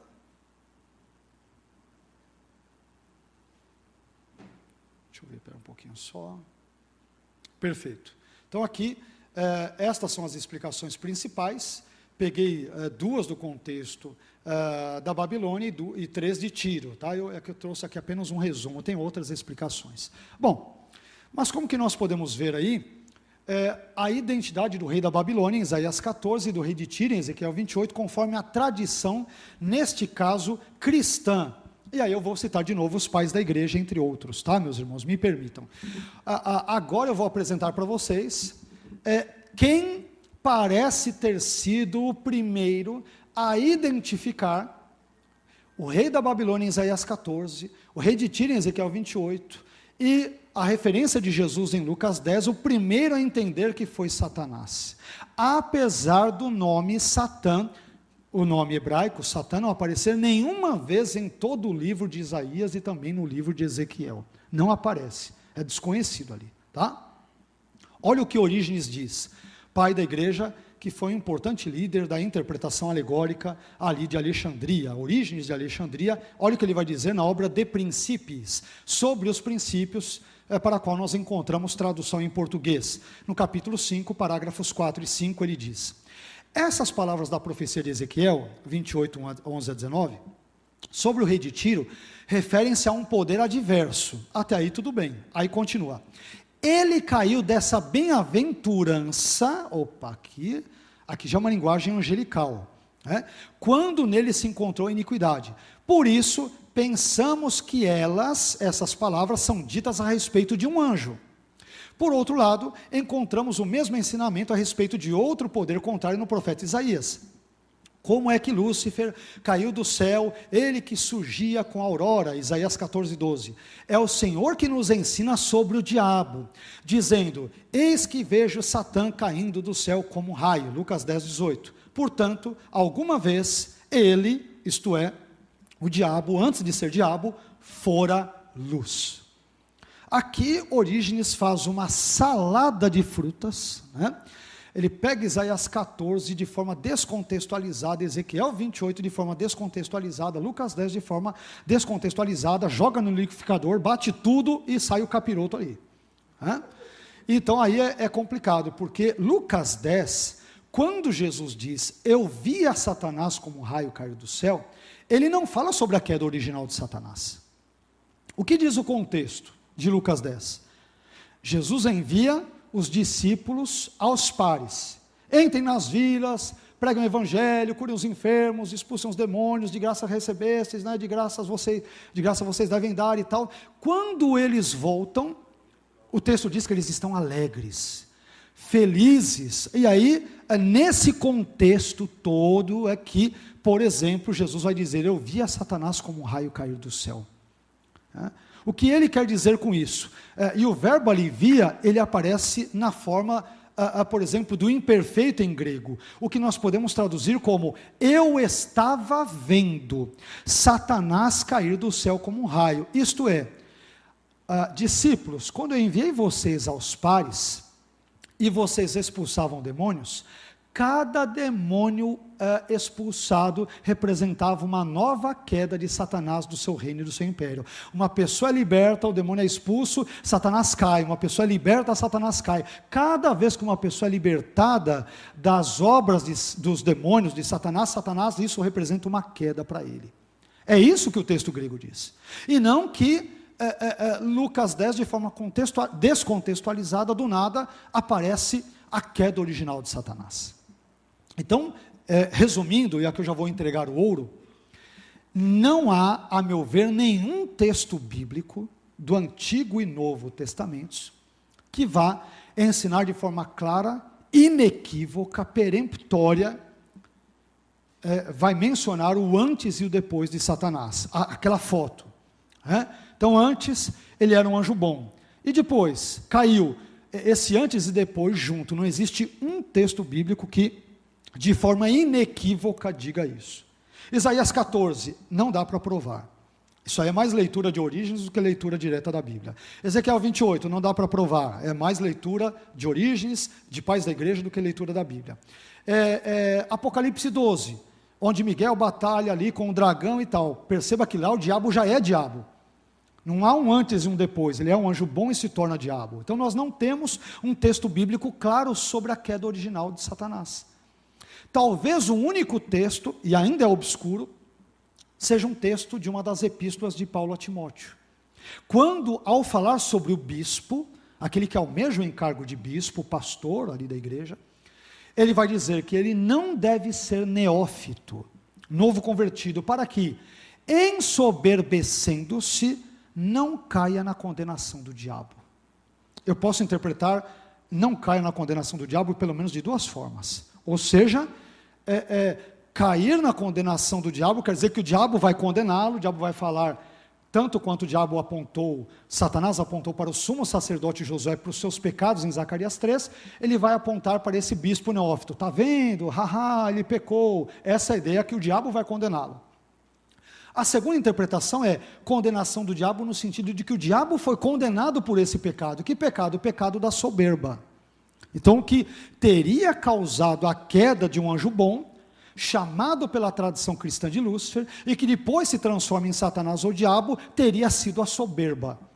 Isso é o que nós mais temos de próximo na Bíblia sobre a queda original de Satanás. Nós não temos, tirando esse texto, nenhum texto claro, inequívoco e que não tenha nenhuma dúvida ou dúvida sobre ele na Bíblia toda. Então, a queda original de Satanás é um assunto obscuro na Bíblia. Por quê? Certamente porque Deus não quis nos revelar os seus pormenores. Tá? É, deixa eu correr aqui. Poxa, eu separei muita coisa, vou ter que. Uh, vamos, vamos correr aqui. Uh, depois, Tertuliano, ele vai dizer, na sua obra Contra Marcião, livro 5, capítulo 12, ele vai dizer: Eu estabelecerei o meu trono acima das estrelas, eu subirei acima das nuvens, eu serei semelhante ao Altíssimo. Isaías 14, 13 a 14. Isto deve significar o diabo. É para ele, Tertuliano, a Bíblia não diz nada disso. O que eu sei é que um rei, o rei babilônico, possivelmente Nabucodonosor, num arrobo megalomaníaco, ele busca se autodivinizar e ele diz que vai subir acima das nuvens e montar o seu trono ali onde ficavam as divindades cananitas de El. Até aí eu posso ir no texto bíblico. Agora, é, é, essa atitude megalomaníaca de um rei, dizer que isso ocorreu com Satanás, o texto bíblico não me permite comprovar. Se eu fizer uma exegese séria, correta no texto e no seu contexto, eu não encontrarei Satanás ali no texto. Claro que com essas leituras adicionais dos pais da igreja, com várias inferências e com uma leitura mais alegórica de origens, eu chego lá. Mas se você pegar Bíblia, Pega o texto hebraico, o texto grego, faz uma boa exegese, dificilmente, para não dizer impossível você chegar à conclusão de que é Satanás. É, o, o hebraico, em Isaías 14, chama aquele rei de Meler Bavel, rei da Babilônia. E o rei de Tiro, em Ezequiel 28, é chamado de Meler Tzor e Nagid Tzor, que quer dizer rei e príncipe de Tiro, respectivamente. Em nenhum momento há qualquer tipo de alisão, alusão, nesse contexto específico, à identificação desses reis com um anjo. Tá? A identificação deles clara com um anjo. É? Mas, pastor, e o querubim de Ezequiel 28? Muitos devem estar se uh, uh, perguntando agora nesse contexto. Bem, a palavra ali, querubim, eu explico isso no artigo que eu escrevi para a USP.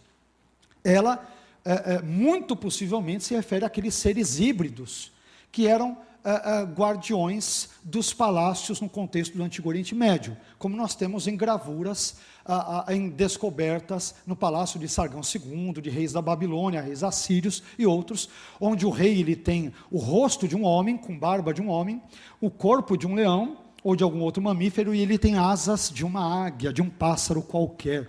É a figura híbrida do guardião que guardava a cidade, de forma mitológica, né? que seria uma esfinge ou a ideia de um querubim. Essa é a ideia. Daí o porquê tu eras querubim ungido para proteger e tal e tal e tal. Ah, ah, lembrando que a Bíblia em nenhum momento compara Satanás a um querubim. É? Querubim é um tipo de anjo, perfeito. Como serafins são anjos. Perfeito, mas em nenhum momento a Bíblia explicita e vincula ou classifica de forma categórica Satanás a um querubim. É, então aí eh, já envolve outros pressupostos, é, muitos envolvidos nessa leitura. Tá? É, Agostinho, Agostinho de Pona, ele também vai dizer na Cidade de Deus, capítulo 11, parágrafo 15. Tanto Isaías representa o diabo sob a pessoa do rei da Babilônia, é, como tu caíste, ó Lúcifer, filho da manhã, Isaías 14, 12, quanto o que Ezequiel diz. Tu estavas no Éden, o jardim de Deus, toda a pedra preciosa era a tua cobertura, Ezequiel 28, 13. Então, Agostinho, que também interpretava a Bíblia alegoricamente, tanto quanto Orígenes, ele vê nas figuras do rei da Babilônia de Isaías 14 e de Ezequiel 28, ali no rei de Tiro, como é, relacionados ao diabo. Mas, de novo, a Bíblia não explicita isso em nenhum momento. De forma alguma, isso é exemplificado na Bíblia. Tá? Uh, outro exemplo, Cirilo de uh, Jerusalém, uh, na sua obra Catequeses, capítulo 2, no item 4. Embora ele fosse um arcanjo, ele foi posteriormente chamado Diabo. Então já era até um arcanjo. Aqui ele já dá outra viajada aqui, Cirilo, né? Ele foi posteriormente corretamente chamado Satã, pois Satã é interpretado o adversário. Até aí tudo bem. Isto não é o meu ensino, mas aquele do inspirado profeta Ezequiel, não necessariamente. Pois tomando um lamento contra ele, diz: Você era o selo da semelhança e a coroa da beleza, você foi gerado no paraíso é, de Deus. Então aqui eh, nós temos algumas interpretações que não aparecem claras no texto de Ezequiel, mas que Cirilo as vê ali. Ok? Uh, Hipólito de Roma, a interpretação de Hipólito é muito interessante. Ele vai destoar de todo mundo.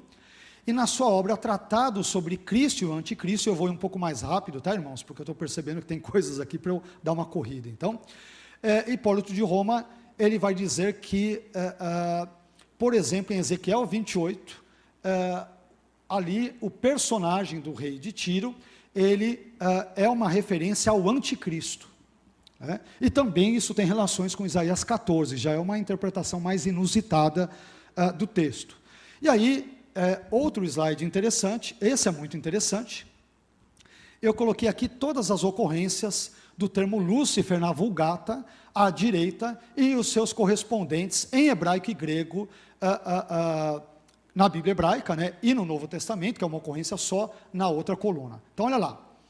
É, no Antigo Testamento, Jó 11, 7, que em hebraico traz a palavra boker, manhã, é traduzido como Lúcifer, estrela da manhã na Vulgata. Não há nenhuma referência a Satanás. Estrela da manhã é uma estrela, tá?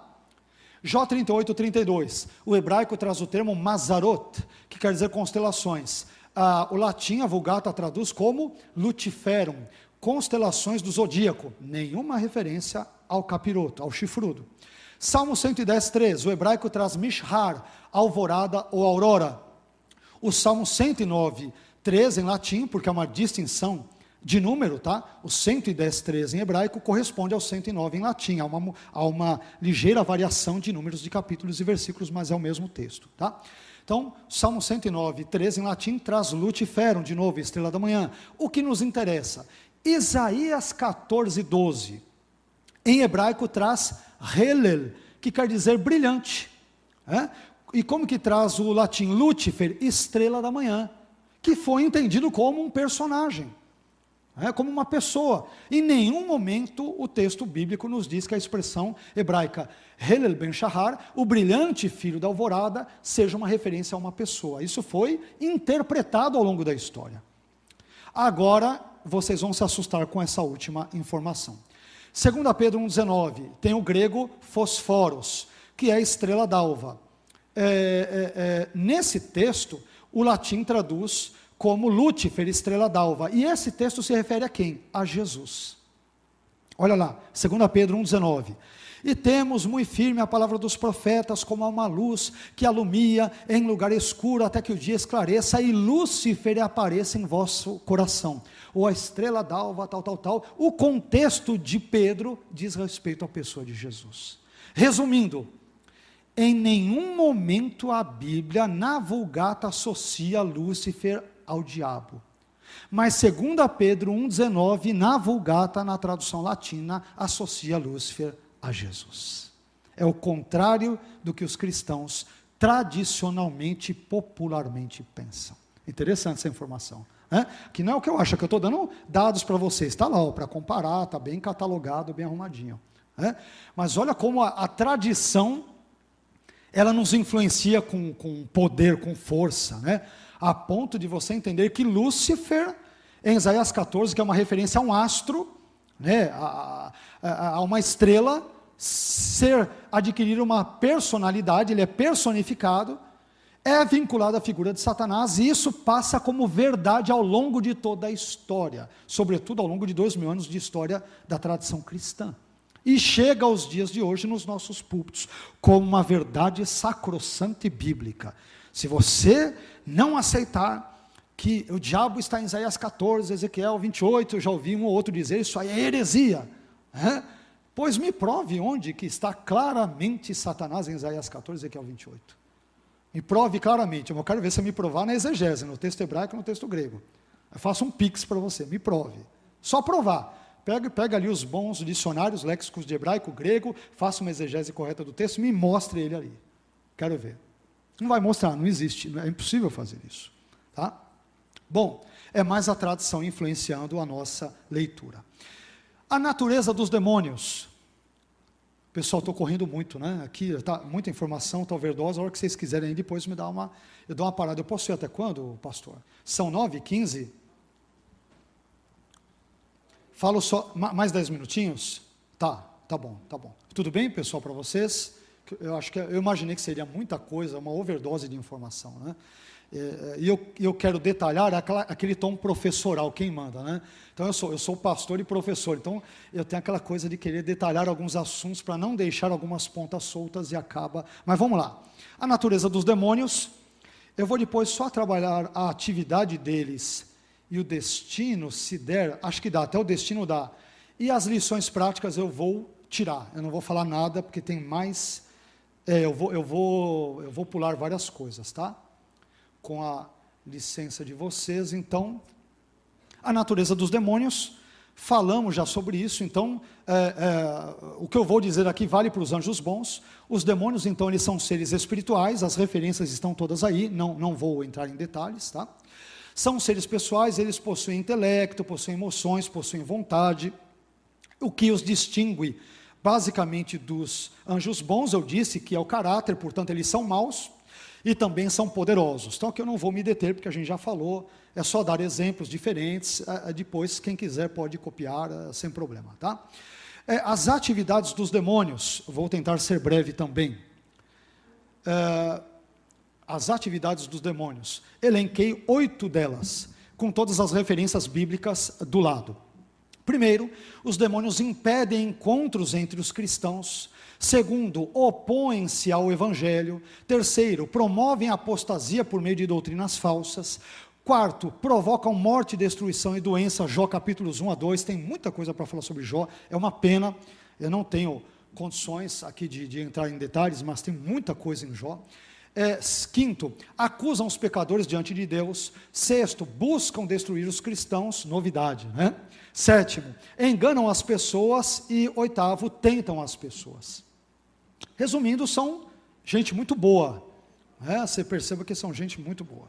E por fim, o destino dos demônios. Eu vou terminar com esse slide, é, para nós não é, avançarmos. O destino dos demônios eu coloquei aqui. Bom, primeiramente, não há provisão de salvação para eles, para eles, os demônios. Os anjos bons não precisam, porque eles são bons. Né? Então, Gabriel, Miguel não precisam de provisão de salvação, eles são bons. Então, ah, não há provisão de salvação para eles. Hebreus 2,16 diz: Pois ele, Cristo, evidentemente não socorre anjos, mas socorre a descendência de Abraão. Por que ele não socorre anjos? No caso, os demônios, os anjos caídos. Temos duas hipóteses, pelo menos. Primeira, porque eles não são anjos eleitos, conforme 1 Timóteo é, é, é, 5,21 chama. Anjos eleitos podem ser entendidos pelo menos de duas formas. Né? Ou eleitos, de uma perspectiva calvinista, porque Deus ele escolheu desde a eternidade passada alguns anjos para serem bons a, vi a vida toda e outros para serem maus. Então, Deus quis que um anjo bom se tornasse é, é, o diabo e outros anjos é, originalmente bons se transformassem nos demônios. Ah, o diabo e os demônios Deus não elegeu para a salvação, e os outros anjos, ah, por exemplo, Gabriel e Miguel, eles são os anjos eleitos. Então, Deus quis que eles se mantivessem firmes no caminho e não quis que o diabo e os demônios se mantivessem. Deus quer que eles se percam mesmo no inferno e ponto. E Deus quis assim, é Ele quem manda e ponto. Eu estou resumindo, tá, gente? Eu estou sendo super sucinto pelo tempo. Outra ideia vai dizer, por que, que os anjos eleitos são chamados de eleitos? Porque Deus, em sua presciência, é uma perspectiva que mais se aproxima do arminianismo, é, viu que estes anjos jamais se arrependeriam dos seus pecados. É? Então Deus sabia que ao permitir que um anjo bom caísse e se tornasse o diabo, e que outros anjos bons caíssem e se transformassem em demônios, eles jamais é, desejariam de e por si mesmos voltarem aos antigos caminhos positivos, abençoadores, assim por diante. Então Deus os mantém nesta condição que eles mesmos, eles mesmos decidiram seguir. Uh, outro ponto, e agora eu caminho para o final, uh, o destino dos demônios, incluindo o diabo, né? O diabo, Satanás, os demônios, será o lago de fogo e enxofre. Algumas referências, três delas. Mateus 25, 41, o fogo eterno preparado para o diabo e seus anjos. Apocalipse 20, 10, e o diabo foi lançado no lago de fogo e enxofre. E uh, a 2 Pedro 2, 4 e Judas 6. Alguns anjos já se encontram em cadeias de escuridão, 2 Pedro 2,4, citamos esse versículo agora há pouco, e em prisões eternas, conforme Judas 6. Ok? Tem algumas outras lições, não dá tempo, me perdoem pela correria. Eu espero que estas informações, é, breves, mas talvez aqui por meio de uma overdose, de alguma forma tenham sido agregadoras é, abençoadoras para a vida de vocês. Mais uma vez, obrigado ao querido pastor Álvaro, pastor Marcos, a vocês que gentilmente emprestaram os seus ouvidos, sua paciência, sua atenção, têm sido caridosos, bondosos, gentis. Que Deus seja louvado pela vida de vocês. Eu espero que essas palestras, pela graça de Deus, esteja contribuindo um pouco para agregar algum tipo de conhecimento à vida de todos nós, ok? Deus os abençoe, glórias a Deus e até amanhã, se Deus quiser.